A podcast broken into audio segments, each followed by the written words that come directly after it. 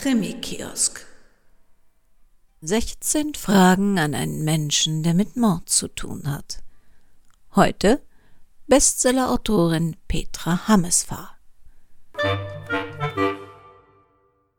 Auf einer Skala von 1 bis 10. Wie durchgeknallt sind Sie? Auf der Skala von 1 bis 10 bin ich bei 8, weil 4 ist meine Lieblingszahl und doppelt genäht hält besser. Beschreiben Sie sich selbst mal mit einem Wort. Mich mit einem Wort zu beschreiben ist einfach. Ich bin besessen. Wenn ich arbeite, und ich arbeite eigentlich immer, habe ich nichts anderes im Kopf als den Roman, der sich dann eben auch oft verselbstständigt. So geht mir das zum Beispiel im Moment wieder. Morgen kann ich noch mal ganz von vorne anfangen. Wie alt waren Sie, als Sie das erste Mal für einen Mord bezahlt wurden? Für den ersten Mord bezahlt wurde ich mit 39. Das war aber genau genommen gar nicht mal so ein richtiger Mord, sondern da hatte der Schutzengel eingegriffen. Das war die Geschichte im Playboy Sallys Schutzengel, wo ein Mann nicht glauben wollte, dass seine Frau so etwas hat. Und das musste er dann aber einsehen und hat bitter dafür bezahlt.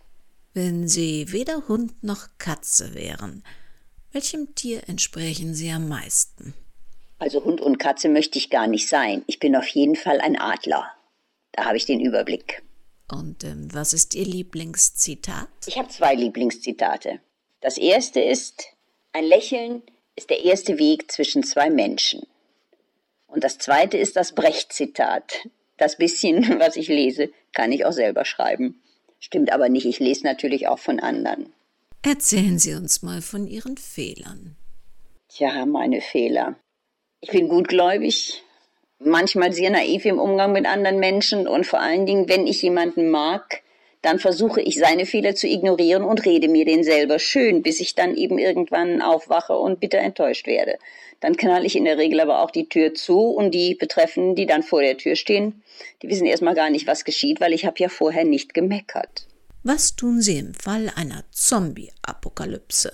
Ja, das wäre ganz einfach. Bei meiner Vorratshaltung würde ich mich im Keller verbarrikadieren. Das könnte ich schätzungsweise ein halbes Jahr durchstehen. Und ich denke mal, in der Zeit haben die sich selber alle gefressen. Dann kann ich wieder raus und bin die Herrin der Welt. Und äh, was motiviert Sie morgens aus dem Bett zu steigen? Also jetzt würde ich ja gerne sagen, dass mich morgens die Intuition oder sonst etwas aus dem Bett treibt. Aber um ganz ehrlich zu sein, meine Blase motiviert mich jeden Morgen und ich denke, da bin ich nicht die Einzige, das wird anderen auch so gehen. Ganz unter uns. Welche ihrer Eigenschaften macht die Menschen in ihrer Nähe verrückt? Und äh, würden Sie diese Eigenschaft gerne ändern? Ja, das ist jetzt die negative Eigenschaft. Ich lasse Menschen nicht ausreden wenn jemand mit mir spricht, weiß ich sehr, sehr oft schon im Voraus, wie der Satz jetzt weitergehen wird. Und dann gebe ich die Antwort, bevor der Mensch ausgesprochen hat. Das regt vor allen Dingen mein Mann sehr auf. Welchen Job würden Sie gerne in einem Restaurant übernehmen? Job im Restaurant habe ich schon gemacht. Ich habe zeitweise gekellnert und das würde ich mir jederzeit wieder zutrauen. Mit welchen drei Adjektiven würden die Menschen Ihres Umfelds Sie beschreiben? Ja, jetzt müsste ich die Menschen in meinem Umfeld fragen, mit welchen Adjektiven die mich beschreiben. Weiß ich gar nicht. Ich habe ja nicht so viele Menschen in meinem Umfeld. Meine Tochter hat vergangene Woche gesagt, ich wäre früher sehr schön gewesen. Nur ist das Alter, da ähm, lässt das ja etwas nach mit der Schönheit. Was haben wir sonst noch? Ich halte mich für relativ intelligent und ich denke, das sehen andere Menschen in meinem Umfeld auch so. Jetzt frage ich mal meinen Mann, wie würdest du mich beschreiben? Besessen. Das habe ich doch selber schon gesagt. Also er sagt besessen. Wann haben Sie sich das letzte Mal verkleidet? Und als was? Ja, verkleidet. Äh, oh Gott, das muss in meiner Kindheit gewesen sein. Kann ich mich gar nicht dran erinnern. Also ich kann mich erinnern, dass ich mit fünf oder sechs Jahren mal als Hexe verkleidet war, aber das ist eben ewig her. Und danach, wir haben eigentlich nie Karneval gefeiert und es gab keine andere Gelegenheit, sich zu verkleiden.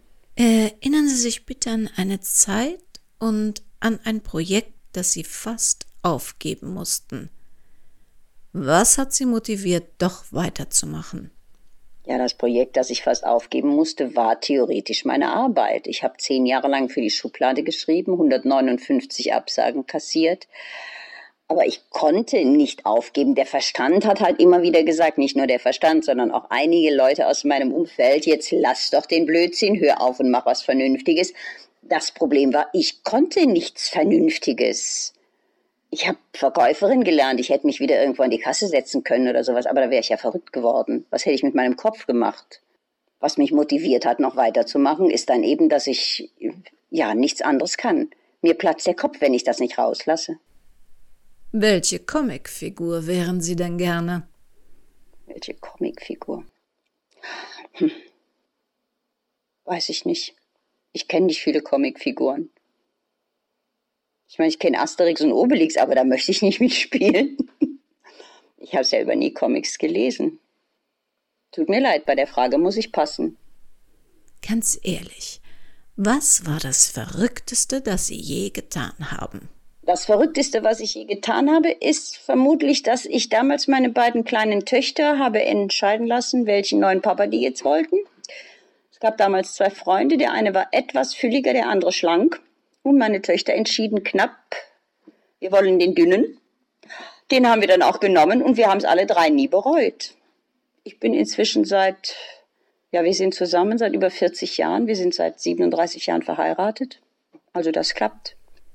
Und zum Abschluss, wenn Sie ein Musiksong wären, welcher wäre das?